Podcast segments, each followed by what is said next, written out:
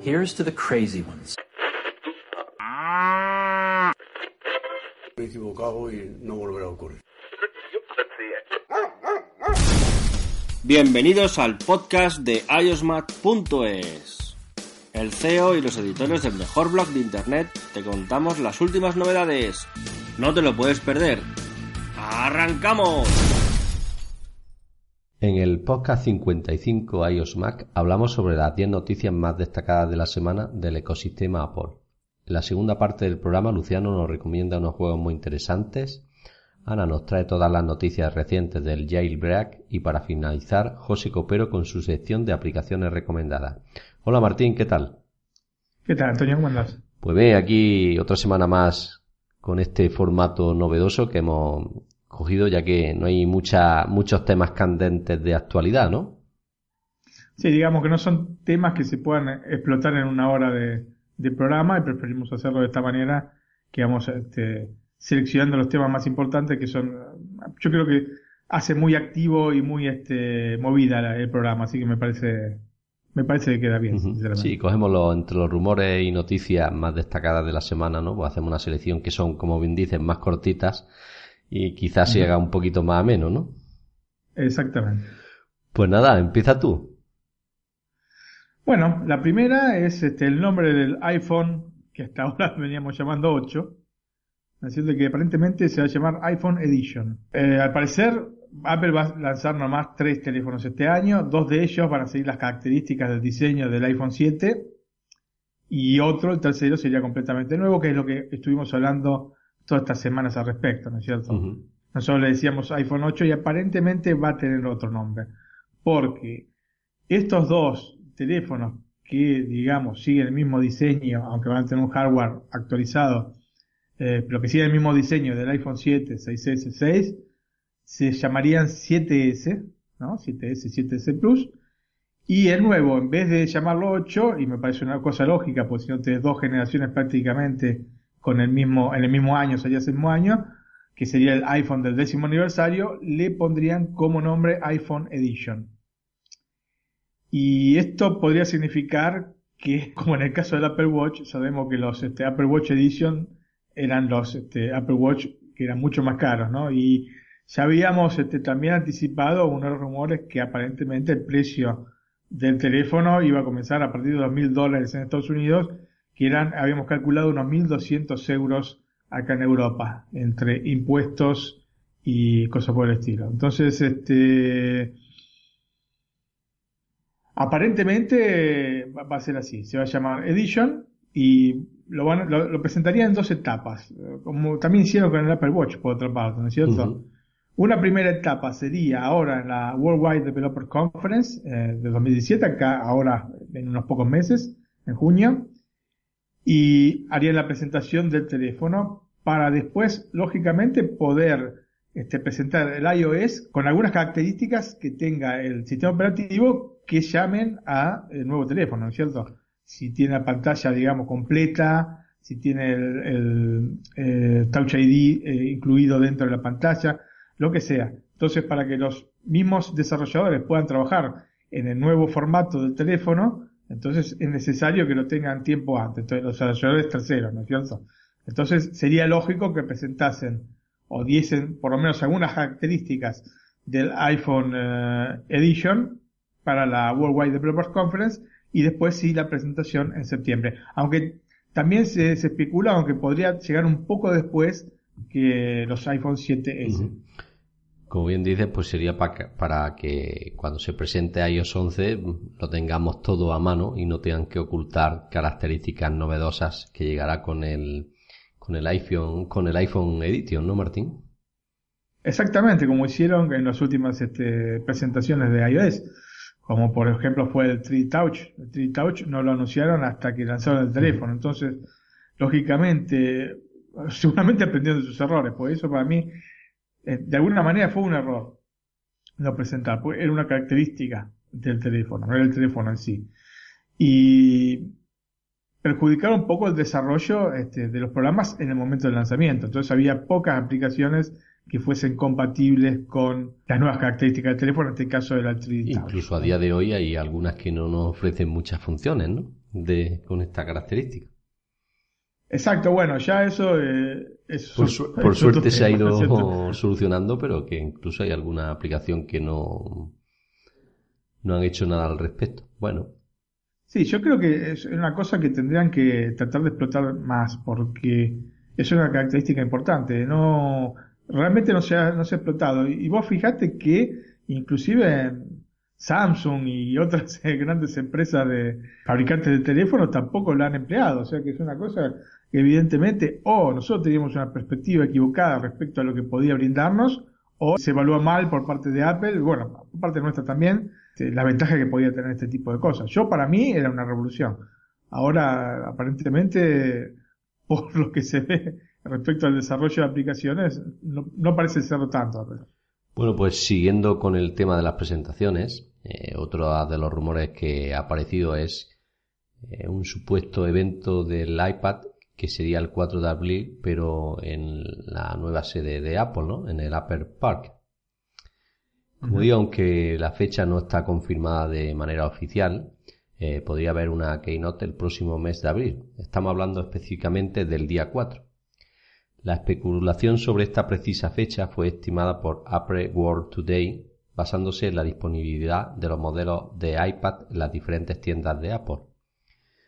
Este mismo medio sugiere que la presentación podría llevarse a cabo en el Steve Jobs Theatre del nuevo Apple Park, del que hablamos en el podcast de la semana pasada. Que aunque en aquel momento creamos que la primera presentación que se haría en esta nueva sede sería del que has mencionado tú, ¿no? El del iPhone Edition, ¿no? Sí. Justamente el, el Apple Park abriría sus puertas a los primeros empleados de la compañía en el mes de abril. Cabe destacar que el mismo Tim Cook, en el último evento que se desarrolló en el número uno de Infinite Loop, en la que es la sede actual de Apple, señaló que sería la última conferencia de la compañía compañía habría desarrollado en esa sede, ¿no? Sobre la nueva gama de tabletas, eh, eh, Apple World Today afirma que uno de los tres modelos renovados, el de 9,7 pulgadas, sería puesto a la venta desde el mismo día a partir del, del evento, ¿no? De cuando finalice el evento.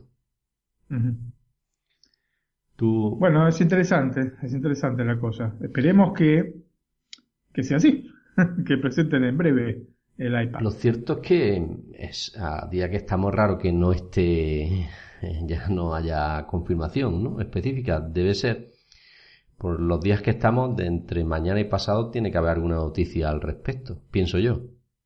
Mira, las últimas veces lo han anunciado con unos 10 días de anticipación, ¿eh? tampoco tantísimo. Bueno, digo mañana pasado porque nosotros estamos grabando esto el día 12 de marzo, o sea que sería el día 13 o el día 14, pienso yo, pero como dice Martín, es cierto que algunas, algunos de los últimos eventos se han informado casos 10 o 15 días antes. Sí, yo creo que si la van a hacer el 4 de abril, lo, van a informar entre el viernes eh, 27, 27, entre el viernes 24 y el lunes 27 de, de marzo, calculo yo. Bueno, pues estaremos atentos a esos días para ver la Sí. noticia al respecto, porque sí es cierto que ya toca una nueva gama de iPad, ¿no, Martín? Sí, y aparte espero que presenten los nuevos Mac, eh, los nuevos iMac específicamente. Así que, bueno, estoy un poco en la- a la expectativa de esto. Si hay algo nuevo en lo que respecta a la Mac Pro, pero eh, no te sabría decir porque eh, generalmente es, digamos, un público tan pequeño el que consume Mac Pro que los rumores son escasísimos. Así que por ahora no se sabe ni, no se sabe nada, pero tampoco se sabe del iMac, para ser sincero. De eso menos, de, del iPad sí que han salido rumores, pero de la nueva gama de iPad nada al respecto, ¿eh? Nada, nada, Mm. nada, nada, nada. Sí, sí. Bueno, ¿qué otra noticia nos tienes por ahí apuntada, Martín? Bueno, eh, Apple domina las ganancias del mercado smartphone. Y bueno, esto no es una novedad, ¿no es cierto? El diario de Corea Herald confirma que el iPhone continúa llevándose la mayor parte de las ganancias del mercado de teléfonos inteligentes a nivel mundial. Y esto se debe a, por una parte, a que Samsung ha tenido bajas en las ganancias en el último periodo, de hacer Note 7, ¿no? Ahí dejó de ganar bastante la gente de Samsung. Pero también a la presencia de muchos dispositivos chinos de franja media en el mercado que generan ganancias muy bajas. Es un poco lo que habíamos hablado la semana pasada con respecto a los, a los relojes, ¿no es cierto? Apple puede no tener la cuota de mercado respecto a las ventas eh, mayor, pero respecto a las ganancias sí, porque vende todos los dispositivos de gama alta. Y este es el caso del iPhone, porque lógicamente todo el mercado está, el mercado está compuesto de todos los teléfonos.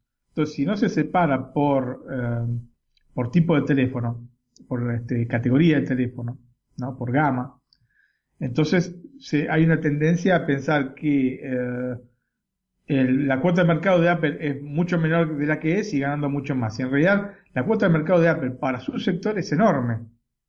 Claro, Entonces, el dispositivo de lujo debe ser el primero con diferencia, ¿no?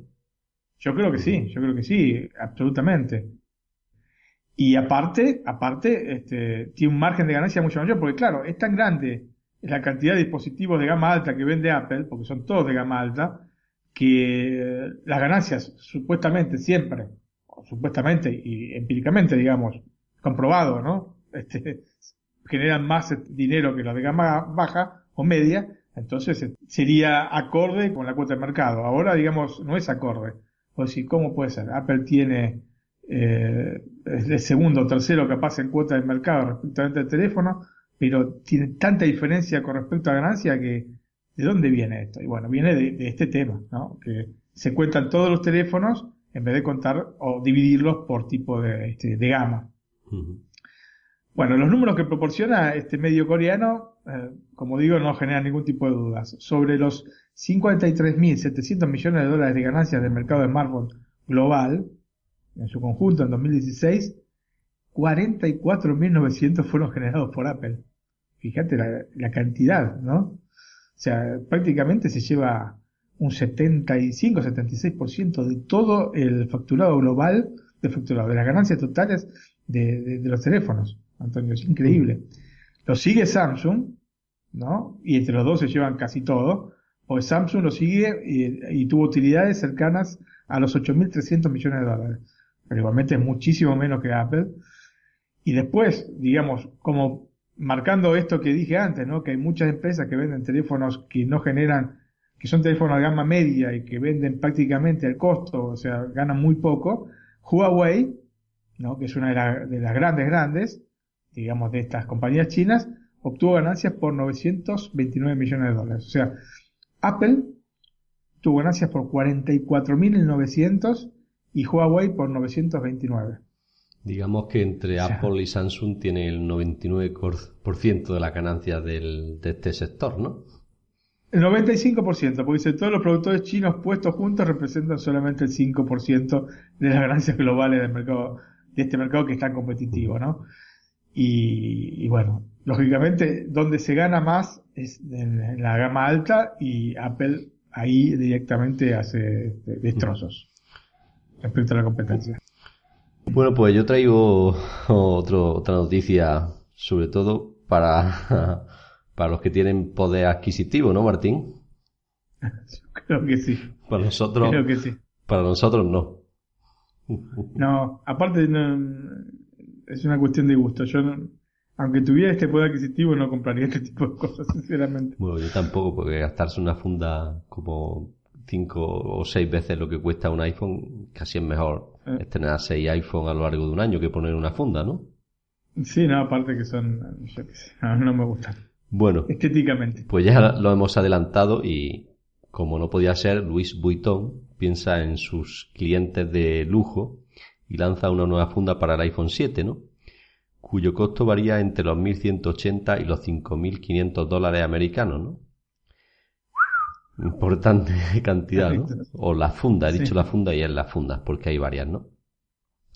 Una de ellas eh, fue presentada durante la Fashion Show de Louis Vuitton y rinde tributo a los orígenes de la empresa, ¿no? Las versiones disponibles en piel de cocodrilo y acabado en oro tienen un precio de 5.000 dólares para el iPhone 7 y de 5.500 para la versión del 7 Plus.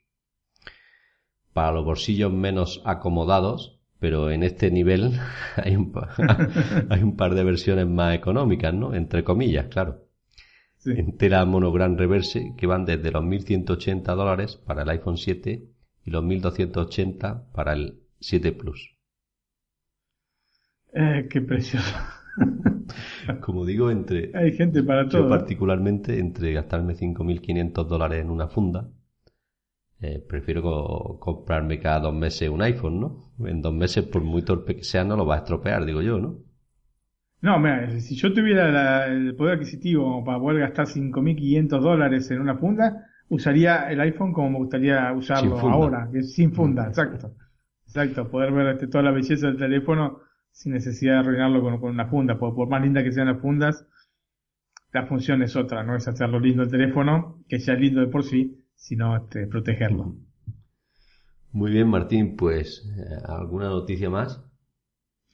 Bueno, tenemos, la semana pasada hablamos de, de la batería, de la posibilidad de cargar la batería de la MacBook con este, la Nintendo Switch y tenemos más noticias de la Nintendo Switch. Que por otro lado, estuve leyendo que eh, en España vendió en la primera semana o en los primeros 10 días más que lo que había vendido la PlayStation 4, si no me equivoco. Sí, Nintendo siempre suele tener muy, muy buenas ventas y muchos seguidores en España, sobre todo porque el precio está, no en este caso, pero en otros siempre estaba más asequible, ¿no? Que el de PlayStation, ¿no? Y los juegos son más jugables en el sentido de entretenimiento, ¿no?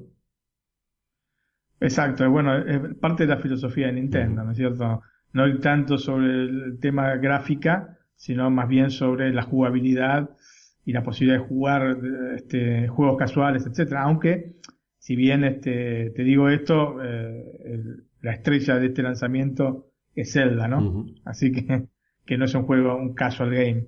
Pero bueno, eh, me parece una a mí es una compañía que me encanta Nintendo la filosofía que tiene me, me, fascina bueno y hubo un interesante descubrimiento respecto a la Nintendo Switch este, y para todos los apasionados de los videojuegos y es que los controles Joy-Con de la flamante Nintendo Switch funcionan también en los Mac. Interesante. Y de hecho sí sí. De hecho estos pequeños Joy-Con no solo en los Mac en los PC también no pero bueno a nosotros nos interesa el mundo Mac porque aparte tenemos Mac. Bueno, de hecho estos pequeños Joy-Con utilizan la conexión Bluetooth y se pueden asociar fácilmente a cualquier Mac sin ningún tipo de software especial.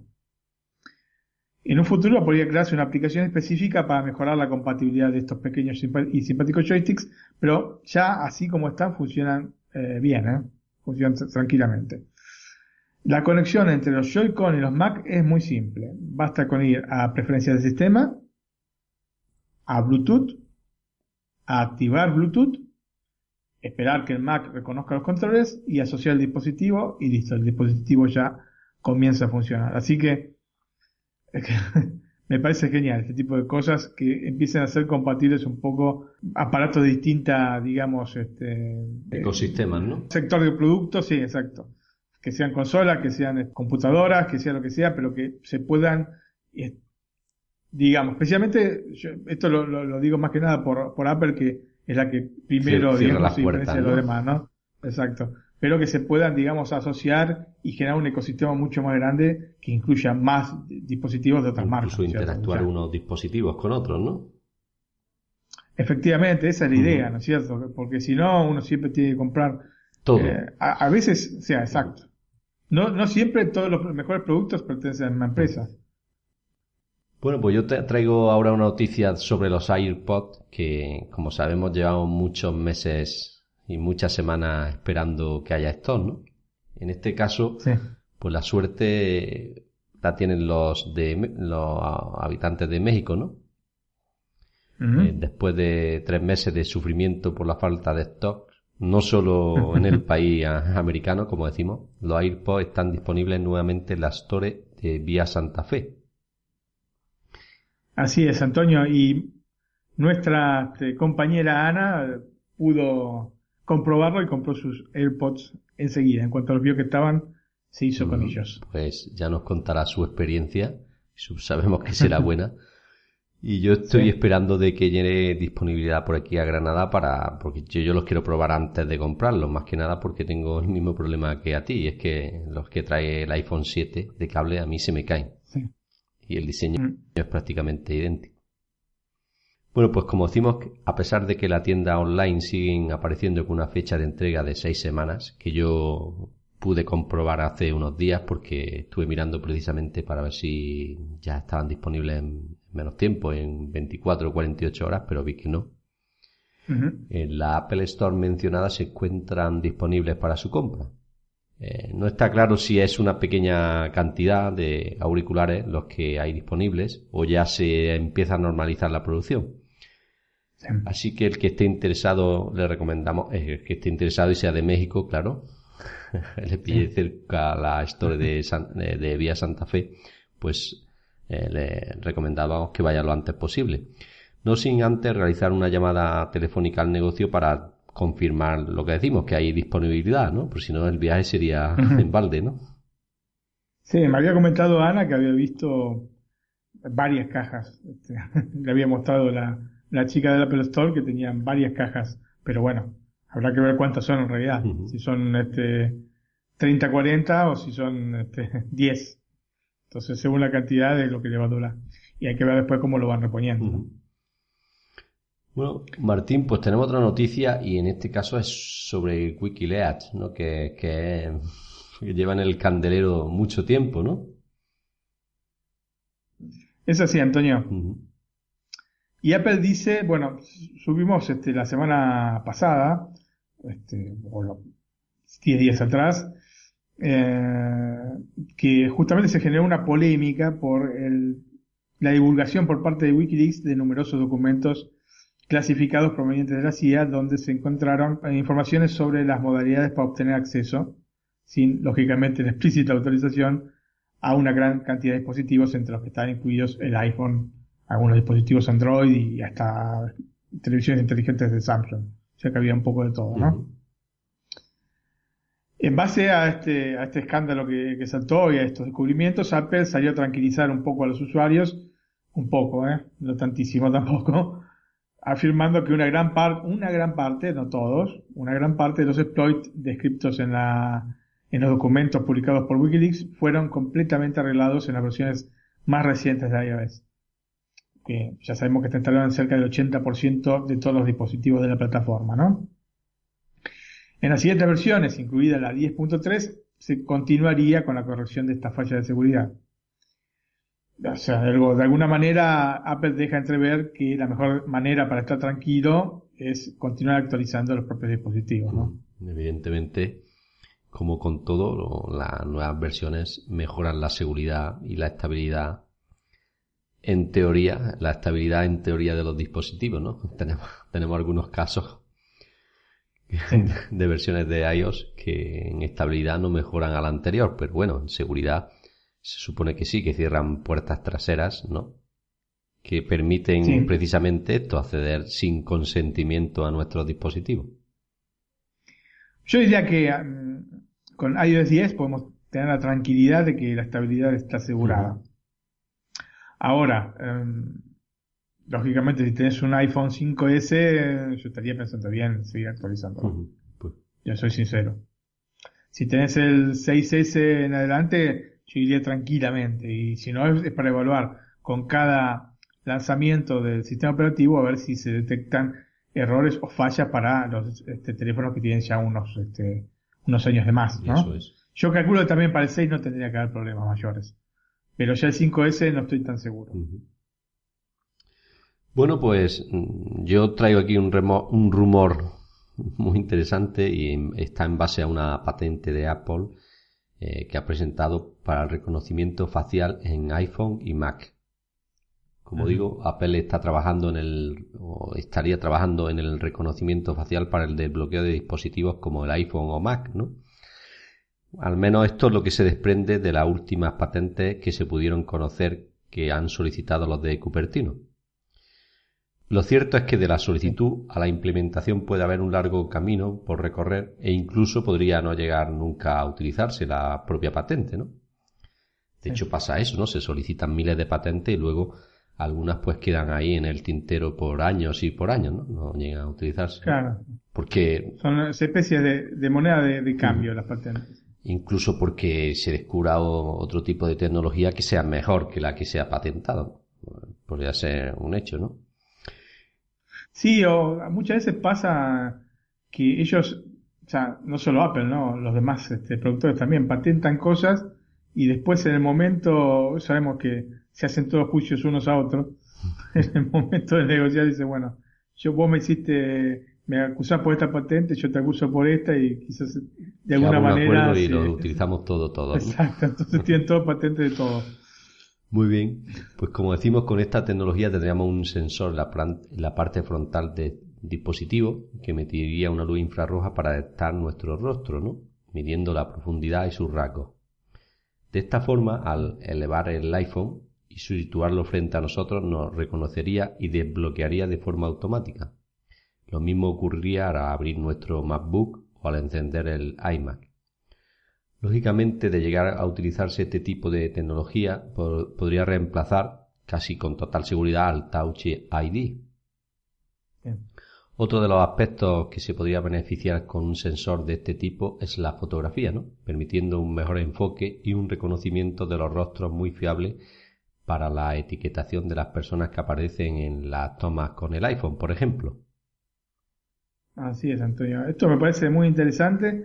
Esperemos que no es del tipo de, desbloqueo que más me, gusta, pero así como está planteado de esta manera, no a través de la cámara, sino a través de, del infrarrojo, me parece que me llama un poco más la atención.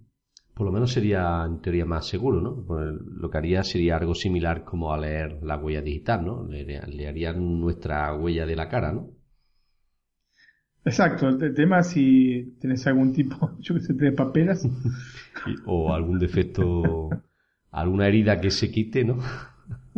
claro, tomarán determinados puntos específicos, este, con yo creo que este se, utilizará más rasgos como los ojos, la nariz, ¿no? La boca, ¿no? Pues sí, sí, pero pasa, pasa que tenés algún este tipo de inconveniente, te golpea la nariz, este... yo siempre en ese sentido soy un poco más cauto porque pasan las cosas. en, este sentido, de igual forma, y que si tenemos una tirita en el dedo, ¿no? Con la ventaja es que tenemos 10 dedos, no podemos utilizar otro, ¿no? Pero si mm. tenemos una tirita en el dedo, no, podemos desbloquear el iPhone. Claro, claro, pero una cara tenemos una.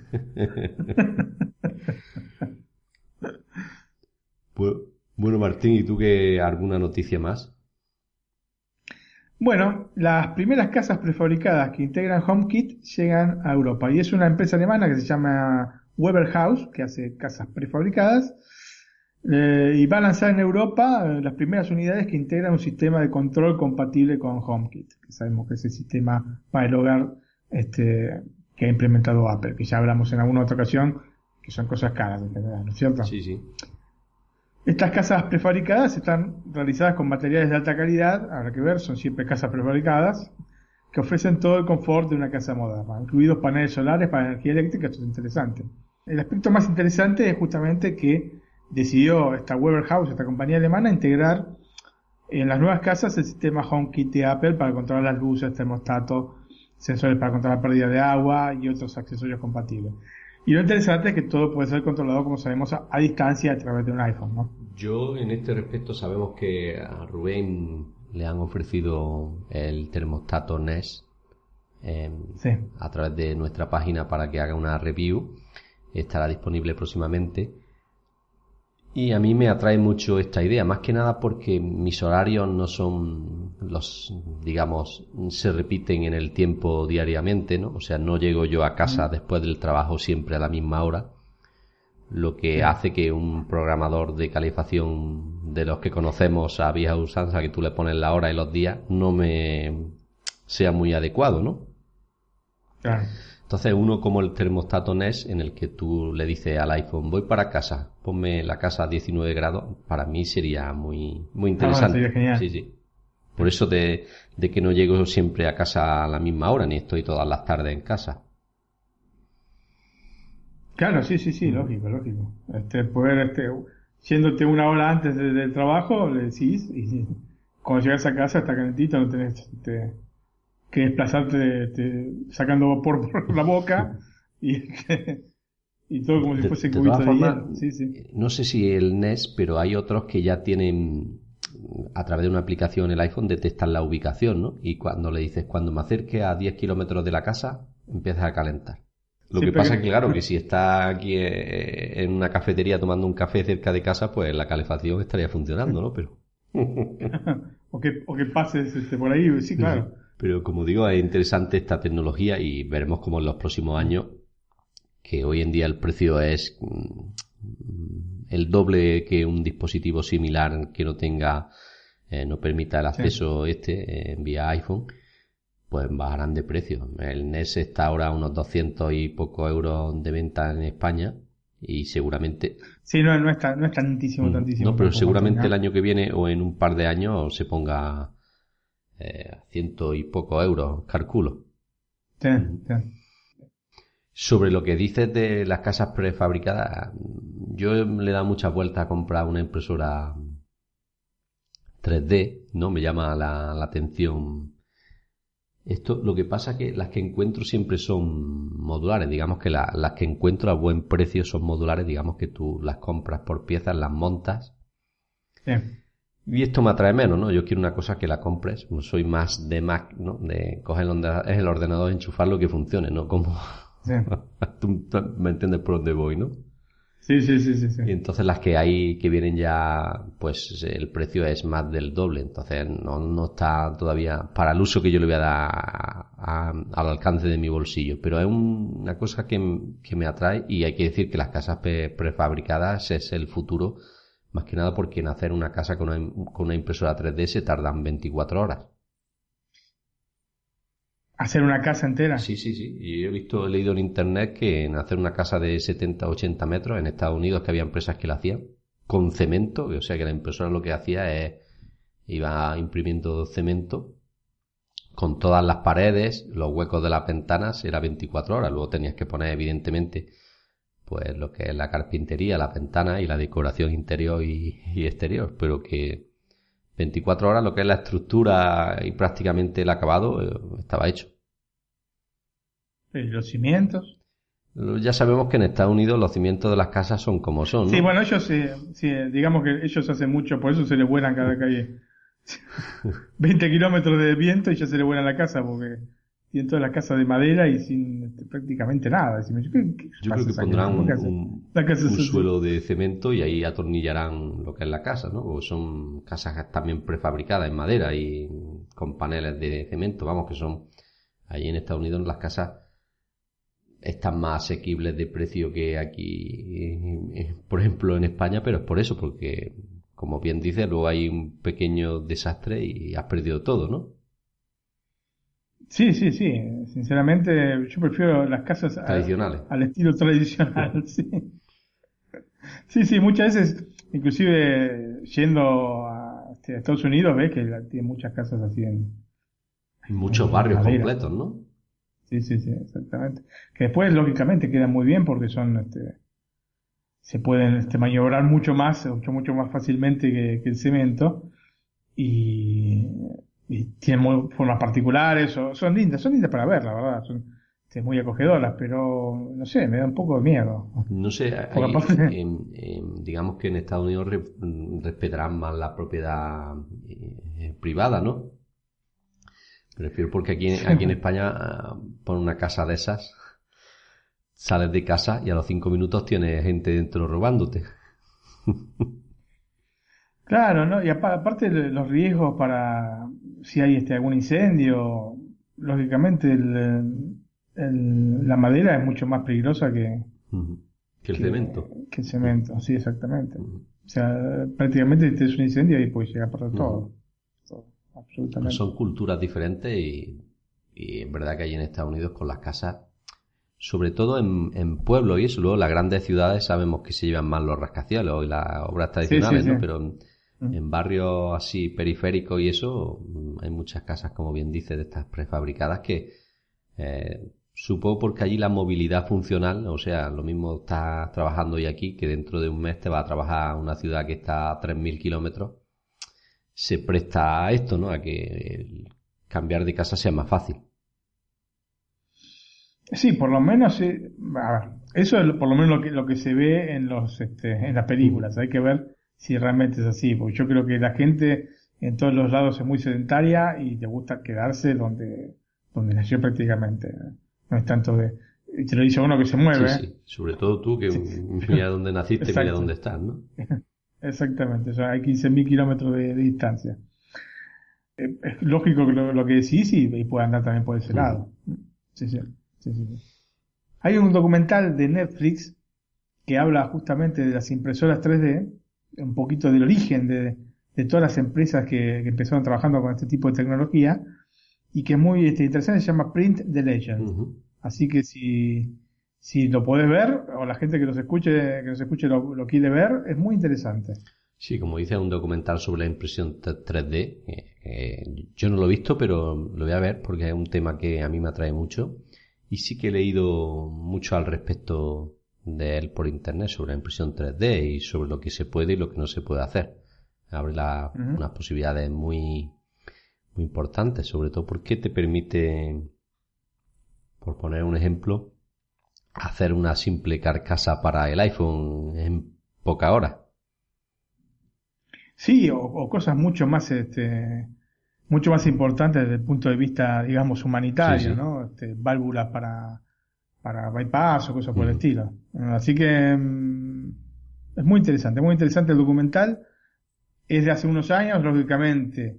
eh, Todo ha evolucionado mucho. ¿no? En este tiempo ha evolucionado todo.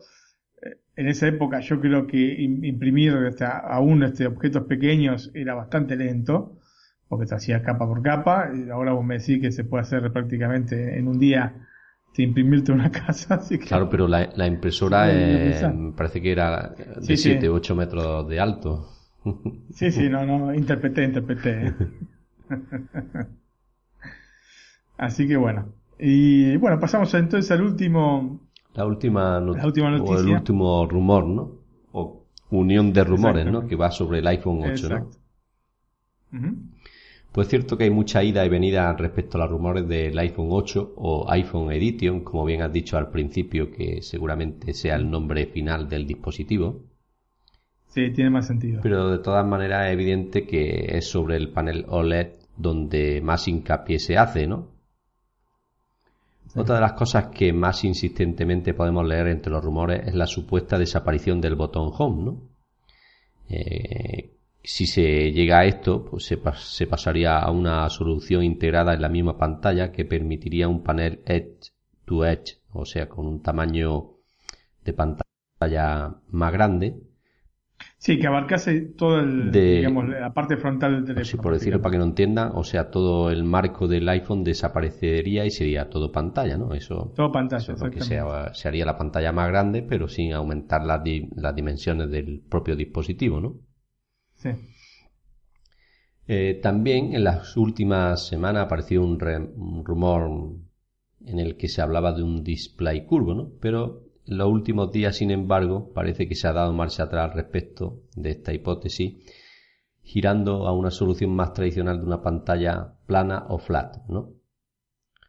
Uno de los impulsores de esta idea es el analista de IHS Market, Wayne Lamb, quien afirma que Apple utilizaría unas pantallas OLED pero con una curvatura actual, ¿no? Es decir, de 2,5D. Sí. En lo que respecta a otros rumores, Lamb coincide, ¿no? O sea que está de acuerdo en lo del nombre y en que sí se utilizaría panel OLED, ¿no? Exacto, sí. Eh, esto, como decimos, siempre son, se trata de rumores y análisis en un sentido y en el otro, ¿no? Por lo que nosotros lo que hacemos es trasladarlos tal cual, ¿no? Y podemos pensar que se cumplan o no, pero nosotros, adivino a día de hoy, yo por lo menos no soy. No, exactamente. Al máximo lo que podemos decir, lo que más nos gustaría o lo que menos nos gustaría. A mí una pantalla curva me parece que sería interesante.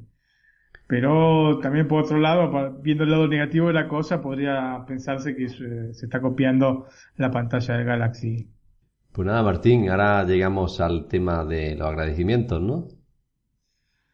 Bueno, sí, les agradecemos eh, a quienes nos han dejado el like o el me gusta en iBox, a Rafa Wallace, a Carlos CR, a Tony Quintanilla, a Alex Sarfi y a Gente del Planeta. Muchas gracias por el like. Y bueno, a, a quienes nos escuchen, si pueden dejarnos el like o dejarnos este, aún mejor, mejor aún, eh, una review positiva de 5 estrellas en iTunes, eh, nos haría mucho bien con respecto al crecimiento del mismo podcast.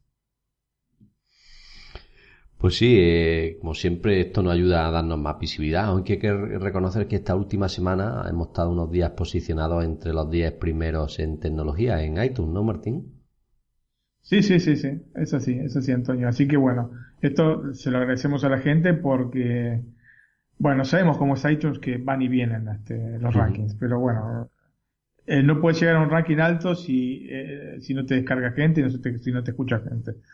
Así que bueno, este, agradecemos a todos eh, el escucharnos y seguirnos semana tras Aunque nosotros tenemos unos seguidores muy fieles que nos escuchan todas las semanas y luego pues hay otros que van y vienen, como bien dicen, ¿no? Pero como pasa en todos los Como pasa en todos. Pero nuestra gracias a todos ellos que esto nos da fuerzas para seguir semana tras semana, ¿no? Después también quería hablar sobre los eh, otros dos podcasts que forman la parte de la familia de, de iOS Mac. Uno este, lo hace, es nuevo. el día lunes pasado salió el segundo programa, que sería el primero, porque el primero era la introducción. el capítulo 00 era la introducción, y el primero, digamos, per, este, per se del, del podcast, ese que salió el pasado lunes, 13 de marzo, que se llama El escritor moderno, y que lo lleva adelante eh, nuestro compañero José Copero. Así que, bueno, este, les, este, les comento que es muy bueno el podcast y tendrían que escucharlo por lo menos una vez para darle una oportunidad. En el que nos habla sobre todo de sus experiencias como escritor, ¿no? Exactamente, su experiencia como escritor y bueno, es, este, es un chico joven, tiene eh, menos de 20 años y ya tiene tres libros publicados, así que estamos hablando de, de una persona con una perspectiva respecto a la literatura que, que es importante. Él mismo dijo que quiere vivir de eso Así que yo me parece que es muy interesante. Yo lo, escuché y me pareció realmente muy bueno, así que les aconsejo escucharlo. Aparte son podcasts que no son demasiado largos y bueno, este, tomarse unos minutos mientras uno está haciendo el trabajo y escucharlo, este, darle la oportunidad seguramente va a ser algo que les, este, les complete de alguna manera el día. Y el otro podcast, que ese ya nos toca más a Antonio y a mí, es este Netflix a la carta. ¿Cuál es ese que no lo conozco? Ah, es un podcast, Antonio, un podcast. Nos toca Antonio a mí, es en Netflix a la carta. Y bueno, eh, hablamos de todas las novedades respecto a, lo que es el streaming, tanto en España como en América Latina. Este, hablamos de Netflix, obviamente por el título del podcast, de HBO España, de este, Amazon Prime Video. Comentamos las noticias, digamos, de la semana, como hicimos este, en este caso con las noticias de Apple pero bueno, noticias de Netflix y, de otras plataformas. Hacemos nuestras recomendaciones de series y de películas. Así que es un eh, podcast yo creo que es muy completo y eh, yo creo que es muy ameno. Sí, sobre todo porque es otro tema apasionante como es el cine, ¿no? La tecnología, cine, ¿no? Y también pues el arte de la escritura, ¿no? Exactamente, Antonio. Entonces, este, los invitamos a, digamos, descargar todos los podcasts de la, de iOS Mac que seguramente les va a gustar. Bueno, Martín, pues hemos llegado al final de la primera parte del podcast, ¿no? Así es, Antonio. Y bueno, fueron realmente bastante jugosas las, el podcast las noticias 55 de iOS Mac, ¿no? Eh, 55 parece que fue ayer en la Navidad del creo que fue el 2015, ¿no? Cuando, 2015, exactamente. Navidad del 2015 cuando empezamos esta nueva andadura. Y mira por dónde vamos ya, mediados casi de 2017, ¿no? Sí, bueno, falta un poquito, pero digamos. Bueno, mediados no. a, un cuarto, a un cuarto. un, cuarto. eso. He dicho yo mediados, pero estaba pensando ya en las vacaciones. ah, ya todos pensamos en las vacaciones, Antonio. Bueno, Martín, pues te voy a despedir a ti porque ahora, bueno, te voy a despedir momentáneamente porque luego estará otra vez con Ana. Eh, yo ahora me pongo con Luciano a hablar de los tres juegos eh, recomendados por él de la semana. Tú después con Ana las noticias del Jailbreak, ¿no? Bueno, y para finalizar el podcast, pues José Copero con su sección de las aplicaciones recomendadas, que también es sorpresa lo que nos trae hoy. Luego lo escucharemos. Pues nada, Martín, ahora te, te escucho con Ana de aquí a unos 10-15 minutitos. Chao. Ok, perfecto. Chao, chao, Antonio. Bueno, pues ya he dejado por ahí a Martín con lo de la 10 noticias destacadas de la semana y ahora toca contigo, Luciano. ¿Qué tal? Muy bien, Antonio, con ganas de mostrar los tres juegos que tengo preparados para esta semana. Muy bien, pues el primero veo que es el Virtual, el virtual Table Tennis, ¿no? Exactamente, el Virtual Table Tennis, que es un juego en el que con nuestro dedo pues manejamos una raqueta de ping pong y pues lo que tenemos que hacer es jugar una partida, podemos elegir si es contra la máquina o en el online y pues yo me lo he pasado muy bien, ¿qué quieres que te diga Antonio? Lo he disfrutado muchísimo, eh, no he jugado online pero sí que he jugado contra la máquina y la verdad es que la dificultad que tiene la inteligencia artificial de la aplicación pues es muy buena y la verdad es que me he pasado unos buenos ratos. Yo con el iPhone 3GS, fíjate qué tiempos, tenía un uno de ping pong y era, por lo que estoy viendo la captura de pantalla, era muy similar a este. No sé si es el mismo juego o no, pero... Sí, es el mismo juego porque yo es que solamente por el icono sé que lo tuve en mi primera iPod Touch y estamos hablando de 2011. Por esa época, bueno, yo fue el traje ese, creo que fue el 2009 cuando lo tuve, o sea que un poquito antes, pero que sí que puede ser como dice el mismo juego y la verdad es que era muy entretenido. Yo echaba horas y horas jugando. Sí, pues lo interesante es que todavía lo siguen actualizando. Es más, la última actualización la lanzaron el 28 de noviembre de 2016. Bueno, han pasado tres meses, pero vamos, que no se ha quedado en el olvido y está muy bien, vamos. Bueno, pues el juego son 70 megabytes, o sea que no hay problema para, incluso para los iPhone de 16 gigas, que como sabemos la memoria es muy, muy limitada. Y como idiomas, pues tenemos chino simplificado, que sé que a ti te hace mucha gracia, y inglés, que tampoco es mucho problema porque esto es darle a play y poco más, ¿no? Sí, exactamente. El único pego que tiene la aplicación, el último, el único pero, es que hay, hay publicidad que es muy molesta y la aplicación nos da la posibilidad de eliminarla por un precio de 2 euros.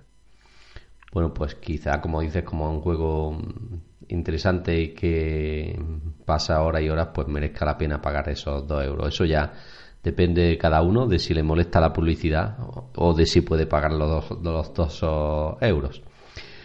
También hay que decir que requiere iOS 7 o posterior y es compatible con el iPhone, el iPad y el iPod Touch. Exactamente, pues si te parece bien, pues pasamos ya con el siguiente. El siguiente veo que es uno de tus deportes favoritos, ¿no? Sí, exactamente. Vivo al lado de un campo de golf y este va acerca de ese deporte. El Golf Star se llama la aplicación. Y bueno, un juego que con el que me lo he pasado muy bien. Eh, básicamente nos encarnamos en un jugador de golf profesional y vamos en diferentes campos, en diferentes hoyos. Y pues tenemos que competir ya sea en local o también online y pues bueno, poco más para quien nos gusta este deporte, sobre todo el hecho de manejar palos, el hecho de tener en cuenta el viento, el hecho de liftar los golpes y tal, pues la verdad es que es muy entretenido y también es válido para personas que no han tocado este deporte, ya que aprendes muchísimo y no sé, tal vez te dé el gusanillo por, por aprender. Es cierto, eh, de hecho es una de las recomendaciones de la App Store, o sea, nos lo recomiendan como un juego de, no sé si esto lo hacen cada semana o cada mes y yo no lo tenía y lo estoy descargando directamente. He entrado en la App Store y he dicho descargar Gold Star porque es uno de los deportes que a mí me juegan mucho. He hecho algún curso de golf, no se me daba mal. Pues no se me daba mal en el sentido de que le daba a la bola, conseguía meterlo en no muchos golpes, la bola en el hoyo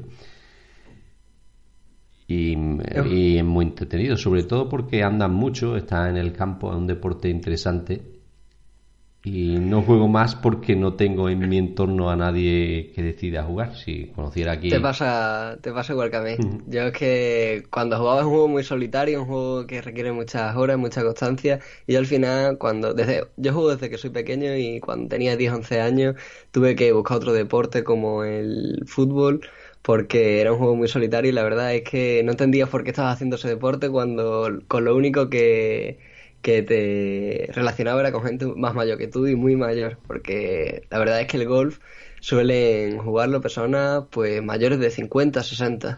Sí, es un deporte que no requiere mucho mucha preparación física y como, como bien dices pues está más enfocado a personas de, esa edad. Y sobre todo también porque hay que decirlo también que es un deporte caro, no un juego de palos, pues aunque ya hay... Otro más, No, pero hombre, ya hay juegos de palos para principiantes que pueden, por ejemplo, venden en los centros estos deportivos de, de material deportivo que puede ser por entre 200 y 300 euros, pero claro, un, un balón de fútbol lo podemos conseguir por 20 euros y aquí ya tenemos que invertir como mínimo entre 200 y 300 para tener unos palos para poder jugar, ¿no? Porque luego hay palos que cuestan 1000 euros, ¿no?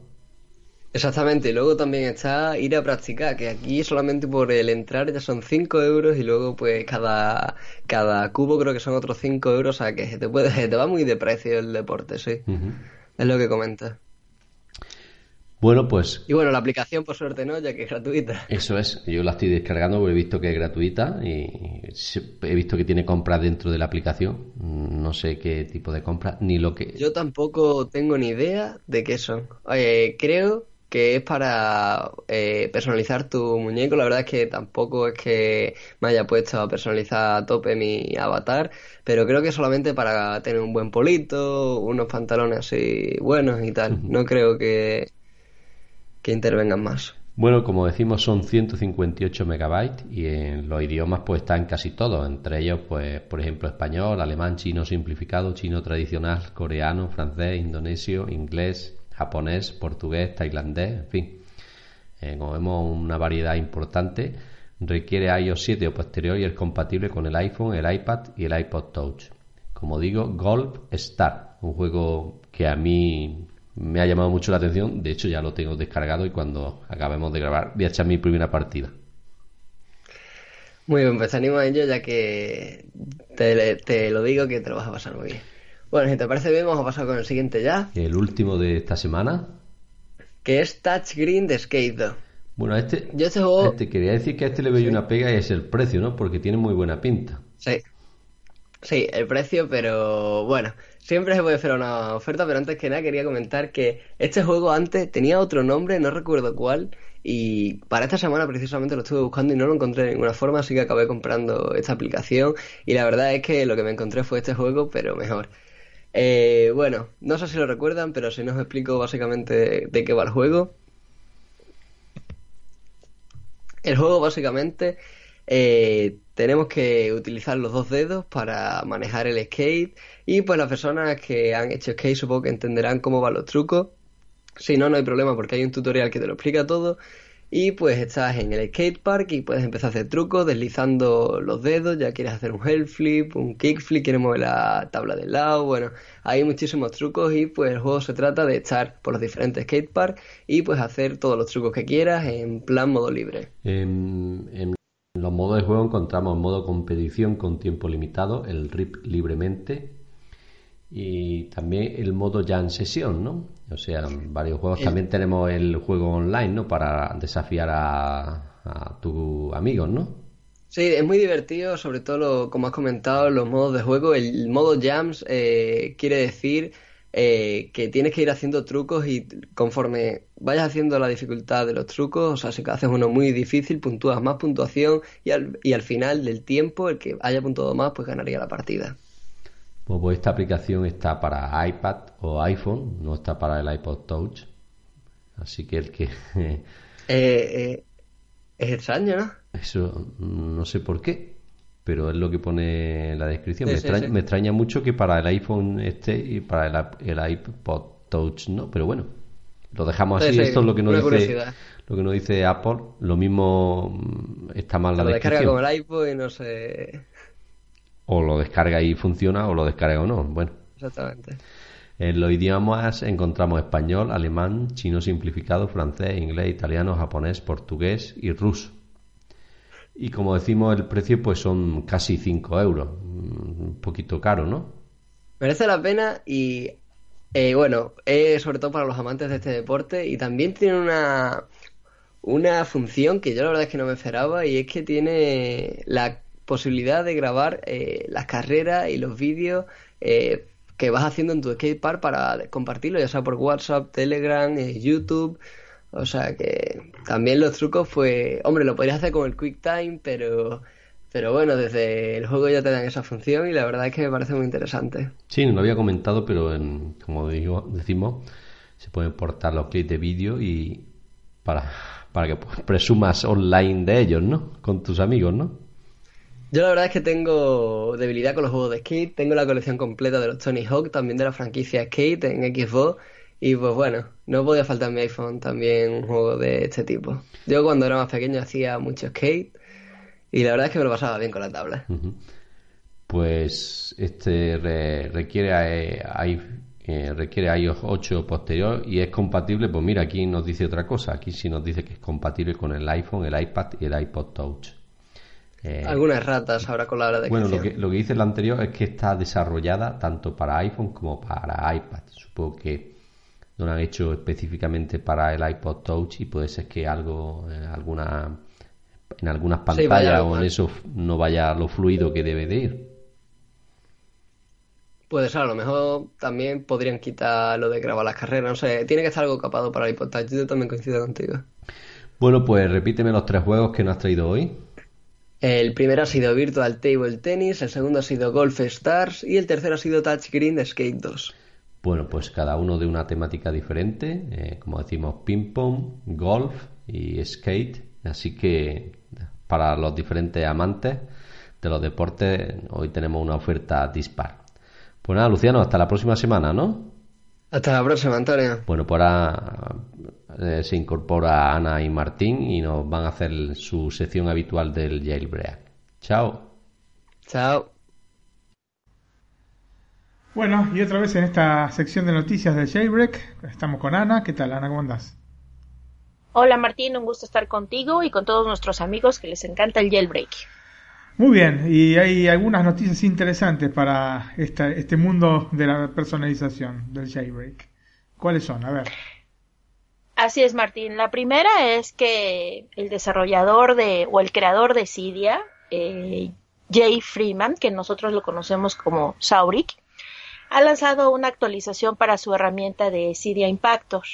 Esta herramienta básicamente nos permite instalar y firmar archivos de instalación de aplicaciones en nuestro iOS.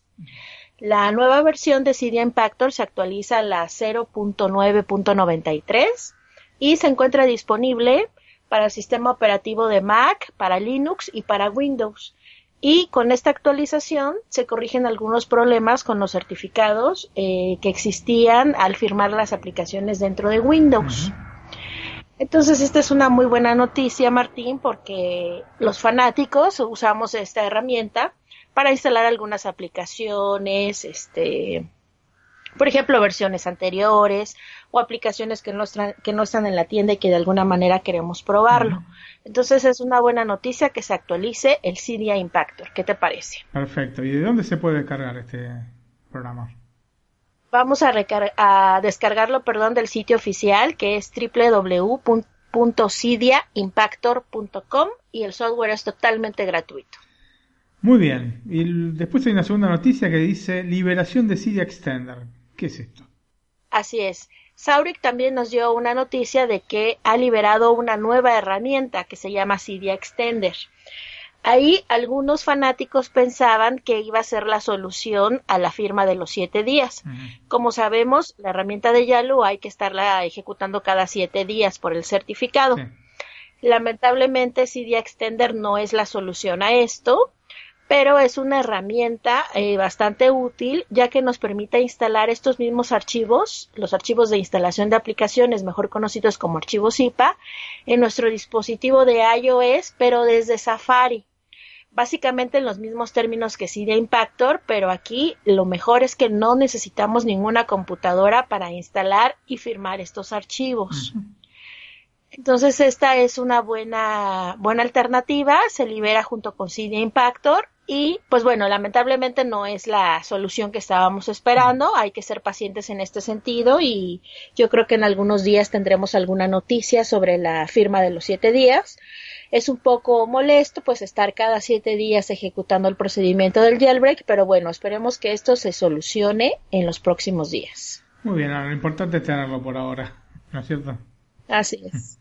Así es, tenerlo y que esté funcionando con los tweaks que sean compatibles. Perfecto. Y bueno, hablando de tweaks, vamos a señalar los tweaks de la semana. Bueno, el primero es Pulse Hue. ¿Qué nos les parecía al respecto? Ok, Martín, este tweak es gratuito. Y básicamente eh, nos va a mostrar una pequeña animación de pulso en el centro de la pantalla cuando nosotros modifiquemos el volumen de nuestro dispositivo, ya sea que subamos el volumen o lo bajemos. Es muy atractivo a la vista. Normalmente eh, en nuestro iPhone queremos subir o bajar el volumen y nos aparece ahí la bocina en el centro y si estamos viendo algún video o estamos viendo el Facebook o algún chat, pues como que la bocina cubre la pantalla. Entonces este tweak me ha parecido bastante, bastante atractivo a la vista, es algo totalmente estético, no muestra ninguna información y solamente vemos el pulso, entonces creo que es este atractivo. Este pulso solamente se va a ver, Martín, cuando subas o bajes el volumen del, del iPhone o del iPad. Muy bien.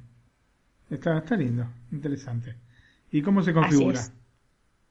Tenemos que instalar el, el Twitch hacer el respring a nuestro dispositivo y el tweak nos va a agregar un panel de configuración en donde vamos a poder activarlo y desactivarlo bajo demanda y además elegir un color para el efecto del pulso.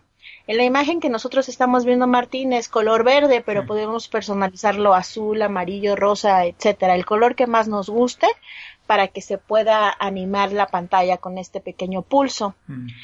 El tweak es totalmente gratuito, hay que probarlo, está en la repo de Big Boss y es compatible con iOS 7, 8, 9 y 10, aunque bueno, a estas alturas yo creo que hay muy pocos usuarios con jailbreak para iOS 7.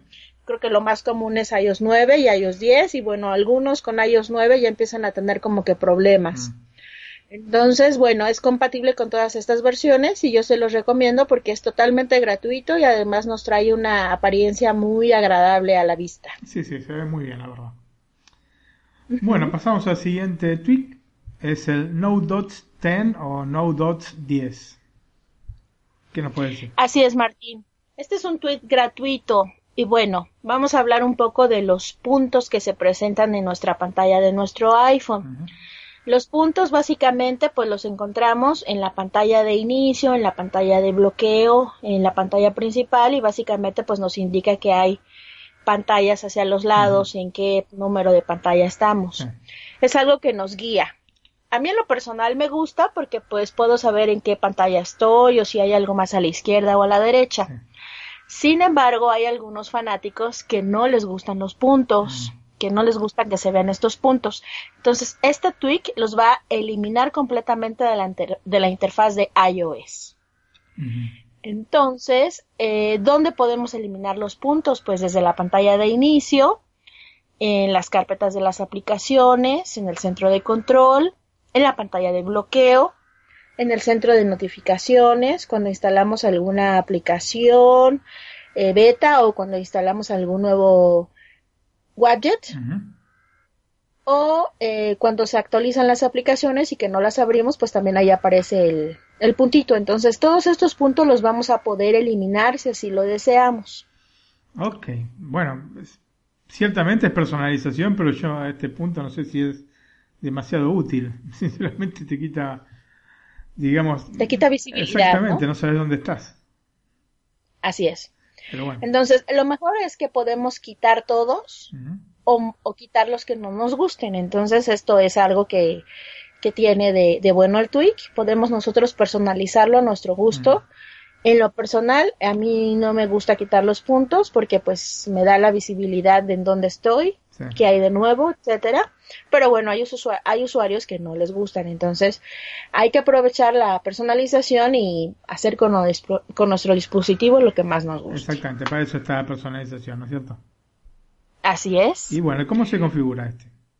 Bueno, tenemos que instalarlo, Martín, y nos va a agregar un panel de preferencias. Aquí, como les comentaba, vamos a poder elegir qué, qué puntos vamos a quitar y cuáles vamos a mostrar. Además, nos va a agregar un botón de, de respring para que guardemos los cambios y se reinicie el dispositivo con los puntos o sin los puntos que hayamos seleccionado. El tweak es totalmente gratuito, Martín, y se encuentra en la repo de Big Boss y además es compatible con dispositivos con iOS 10. Sí, vos presentás siempre tweaks compatibles con, con iOS 10, ¿no? Eso es interesante porque, bueno, lógicamente se van agregando semana tras semana nuevos tweaks.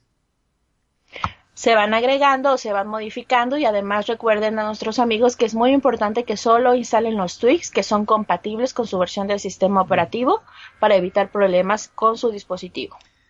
Muy bien, pasamos al siguiente tweak, Moonface. Así es. Hay algunos eh, fanáticos que les gusta ser como esotéricos, les gusta la fase lunar y demás. La fase lunar, pues Apple decidió agregarlo en el Apple Watch para mantener un registro de en qué fase está la luna, eh, luna llena, luna nueva, cuarto menguante, etcétera. Lo agrego en el Apple Watch, Martín, pero en el iPhone y en el iPad no. Mm. Entonces, hay un tweak que nos agrega un nuevo icono justamente en la barra de estado a la derecha de la hora, que nos va a mostrar la fase lunar de la luna. Eh, la verdad es que se ve bastante curioso. Ahí la, fase lunar al lado de la fecha. Eh, lo malo es que cuando tú bloquees el dispositivo, pues no se va a observar este icono. Mm. Pero bueno, digamos que es un buen experimento para aquellos que les gusta seguir la fase lunar. El modo, el icono de este, de este tweak tiene como colores básicos el blanco y el negro. Así que hace más fácil que distingamos la fase lunar. Y si tenemos un Apple Watch, pues bueno, podemos tener el complemento tanto en el iPhone como en el Apple Watch. Aunque también pues sabemos que hay algunas aplicaciones directamente que lo hacen en el iPhone sin necesidad de jailbreak, pero bueno, para los fanáticos podemos instalar este tweak, el cual eh, tiene un costo. Tiene un costo, Martín, de .99 euros. No me parece tan caro, pero bueno, podemos, podemos probarlo a ver si, si les gustan nuestros amigos. Muy bien, ¿y, cómo se configura? Muy bien, Martín, pues tenemos que instalarlo y también hay que hacer el respring a nuestros dispositivos. Ir a los ajustes de configuración y vamos a poderlo activar o desactivar bajo demanda, así como elegir si deseamos utilizar colores verdaderos, que va a utilizar una combinación de blanco y negro para representar a la luna o si desactivamos los colores verdaderos, el icono se podrá transparente en lugar de negro. Em, lo que más me gusta es que no hay que hacer respring, sino tú puedes probar con los colores verdaderos o quitárselos y inmediatamente notarás el efecto en tiempo real. No hay necesidad de reiniciar el dispositivo. bueno. Así es. Este tweak Martín se encuentra en la repo de Big Boss, tiene un costo de .99 euros y también es compatible con iOS 7, 8, 9 y se actualiza para iOS 10. Bueno, y pasamos al último tweak de la semana, Tap Tap Status Bar. Así es, es un tweak que es totalmente gratuito y eh, nos permite básicamente ocultar o mostrar la barra de estado en iOS con simplemente un gesto de activator. La verdad es que esto es a veces útil, Martín. Eh, por ejemplo, no sé, se me ocurre que estoy jugando a Pokémon Go y de repente veo la barra de estado y no quiero verla porque quiero tener el juego a lo, a lo máximo, entonces puedo yo deshabilitar la barra de estado. Mm. Solamente tenemos que dar un clic para mostrarla o otro clic para ocultarla. Entonces la verdad es que es muy práctico y en algunas ocasiones funciona. Digo, a mí la barra de estado me gusta porque puedo ver la hora, este, si es que tanta señal de internet tengo, el, porcentaje de la batería, etcétera. Es muy útil, pero en algunas ocasiones pues sí como que estorba. Entonces puede ser una buena solución este tweak.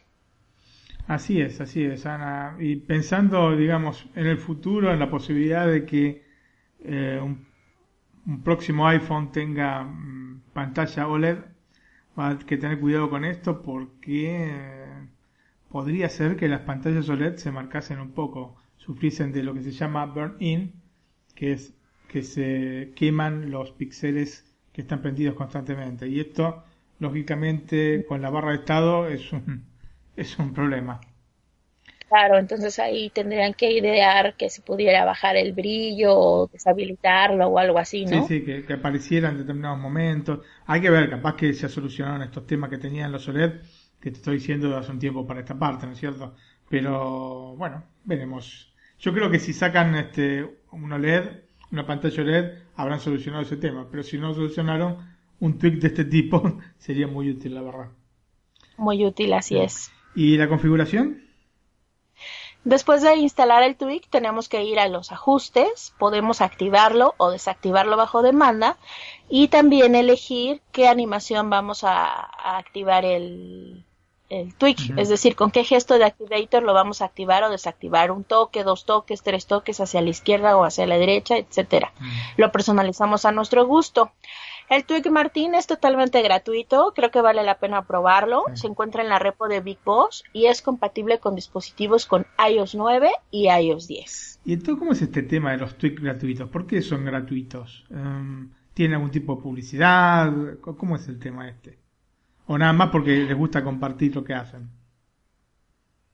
Lo que pasa es que yo creo que tiene que ver con las funcionalidades del tweak. Los tweaks que son realmente sencillos y que no tienen como que mucha inversión para los desarrolladores, ellos los, los regalan a los usuarios, a los fanáticos. Pero hay algunos tweaks que, bueno, implican más desarrollo, más tiempo, programación, colaboración de otros este, hackers, qué sé yo. Entonces estos tweaks pues ya como que les cuestan más trabajo y son los que deciden ponerles algún costo. Además, pues también hay algo un poco de publicidad. Los tweaks gratuitos de repente te llega a mostrar alguna pantalla de publicidad, mientras que los tweaks de costo no te llega a mostrar absolutamente nada. Son, en teoría, un poco más estables los tweaks que tienen un costo, aunque no significa que los gratuitos son malos. Simplemente hay que probarlos. Si te acomoda tu iPhone, bueno, lo dejas y si no, lo desinstalas pero la verdad es que hay muchos tweaks que son eh, gratuitos y que son muy buenos y hay otros que la verdad tienen un costo y que su función pues no es tan buena como como esperar esperaríamos, ¿no? Es todo un misterio el mundo de los tweaks, pero la verdad es que los que son gratuitos hay que probarlos. Yo siempre he recomendado que los que tienen costo hay que probar el gratuito. Si realmente el tweak nos gusta y cubre nuestras expectativas, entonces hay que apoyar al desarrollador y comprar el tweak con costo. Muy buen consejo. Muy bien, Ana, entonces vamos a repasar los tweaks que vimos hoy. Pulse Qt, el primero. Así es, tweak gratuito que nos muestra una pequeña animación de pulso en el centro de la pantalla cuando subimos o bajamos el volumen en nuestro iPhone o en nuestro iPad. No Dots 10 o No Dots 10. Así es, también es un tweak gratuito que nos permite eliminar los puntos de toda la interfaz del sistema operativo de iOS. Podemos personalizarlo, quitar todos los puntos o modificar los puntos que deseamos eliminar. Quitar esos malditos puntos. A mí me encantan, pero bueno, es cuestión de gustos, Martín. Moonface. Ok, es un tweak que tiene un costo de .99 euros y nos permite agregar la fase lunar en nuestra barra de estado al lado de la, de la hora. Y por último, Tap Tap Status Bar. Nos permite activar o desactivar, más bien mostrar o ocultar la barra de estado en nuestro iPhone o en nuestro iPad y es totalmente gratuito. Muy bien, todos tweaks muy, muy interesantes. Las noticias también fueron buenas para todo lo que es el ámbito de la personalización. Y bueno, Ana, no queda nada más que despedirnos hasta la semana que viene. Así es, agradecer a nuestros seguidores y por favor cualquier duda, inquietud que tengan, déjenos sus comentarios en el Twitter para que podamos apoyarlos. En la descripción del podcast vamos a poner los, este, los nombres de los, eh, de los tweaks, así no hay equívocos, porque... Así es, capaz que, luego no los encontramos. ¿no? Diciéndolos, capaz que no, no se interpretan como son, pero bueno, los ponemos así ya los tienen, este, tienen el nombre.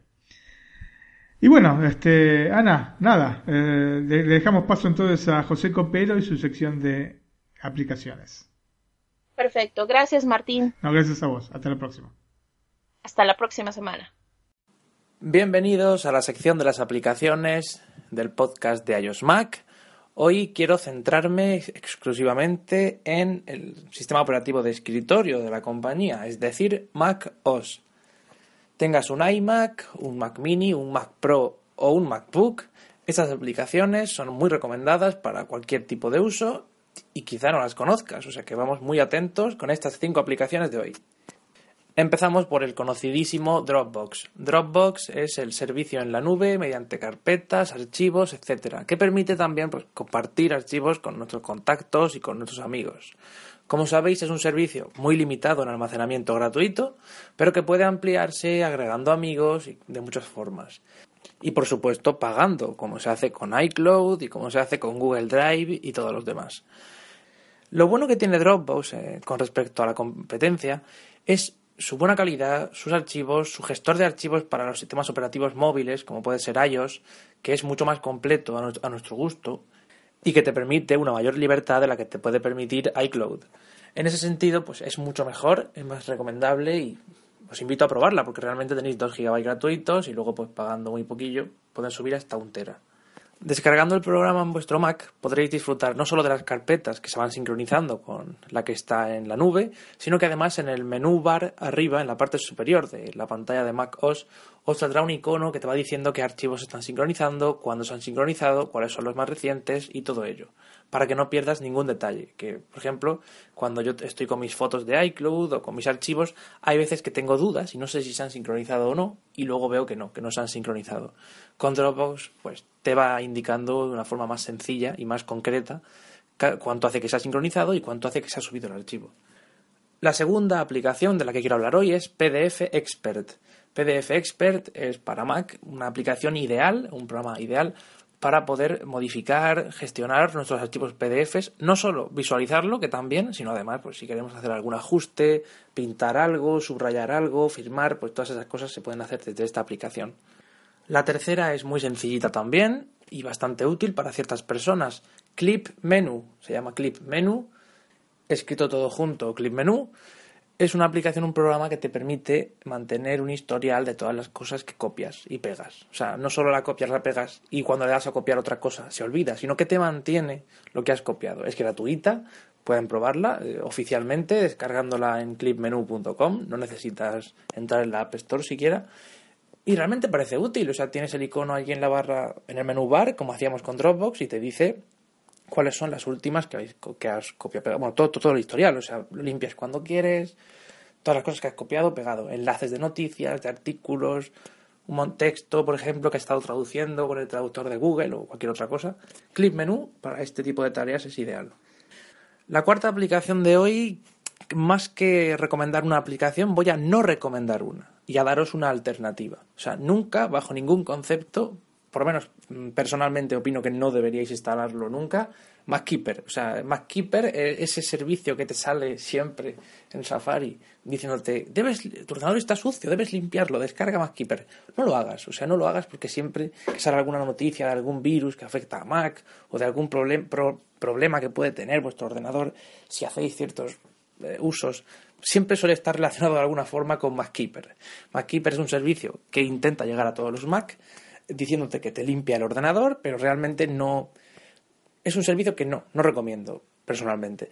Si quieres una aplicación que limpie tu ordenador, que mantenga los archivos antiguos eliminados, que te, ahorre todo ese trabajo, ¿no? y que mantenga optimizado el sistema, o simplemente que borre archivos que no necesitas, pues tienes aplicaciones como por ejemplo Clean My Mac 3, que es una aplicación de la que me fío mucho más que MacKeeper, por supuesto. Y bueno, si tampoco os gusta Clean My Mac, pues tenéis muchas otras aplicaciones. Principalmente diría cualquiera, salvo MacKeeper. Bueno, también tened en cuenta qué tipo de desarrollador hay detrás de cada aplicación, porque hay aplicaciones que pueden no ser seguras para vuestro sistema. Y ya que hablamos de optimización o de limpieza, eh, vamos a tener en cuenta el USB. O sea, el USB siempre, los USBs en el Mac, no sé si os ha pasado cuando lleváis un, un pendrive que ha estado siempre usándose en Windows o en otro sistema operativo y al ponerlo en el Mac no se detectan bien los archivos, os da problemas o directamente podéis, es que directamente veis un archivo como fantasma que no puedes eliminar o que está ahí un poco que no es, no es un archivo pero está ocupando espacio. Bueno, para gestionar mejor vuestro USB hay una aplicación que podéis encontrar en la App Store llamada Optim USB o Optimus B, como que como mejor os venga el nombre. Optim USB es una aplicación que pretende eso, eliminar o gestionar esos archivos fantasma que tiene el pendrive y limpiarlo para que cualquier memoria externa que tengáis pues esté siempre a punto, siempre optimizada y no de problemas luego de espacio, que siempre pasa que dice tengo un pendrive de 32 GB, pero solo me caben dos o tres archivos porque en cuanto llego a 3 GB me dice que ya no, ya no cabe nada más pues todas esas cosillas se van quitando con esta aplicación que sí es de pago y cuesta 0,99 en la App Store. Y hasta aquí la sección de las aplicaciones de hoy. Hemos hablado de Dropbox como servicio en la nube, un servicio que no me canso de recomendar. Yo utilizo iCloud a día de hoy, pero es verdad que Dropbox tiene unas ventajas que iCloud de momento no puede cubrir.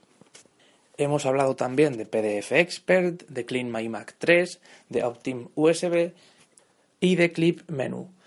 Otra aplicación, así por decir una sexta, por añadir una más a esta lista, que yo siempre recomiendo y que ya de ella os he hablado en diferentes ocasiones, es Pixelmator. Pixelmator es como una especie de servicio similar a Photoshop, muy parecido, salvo en algunas cosillas, en algunas funciones, pero viene a ser un poco lo mismo, simplificado, que para cualquier usuario es ideal, tanto en Mac como en iPad como en iPhone. Yo siempre edito ahí mis fotos, también uso Photoshop para cosas más profesionales, pero la verdad es que todas las fotos que utilizo en mis artículos en el, en el blog de iOS Mac, que podéis leer en iosmac.es, todas esas fotos normalmente las hago con Pixelmator, mucha comodidad, una facilidad increíble y sincronización con iCloud.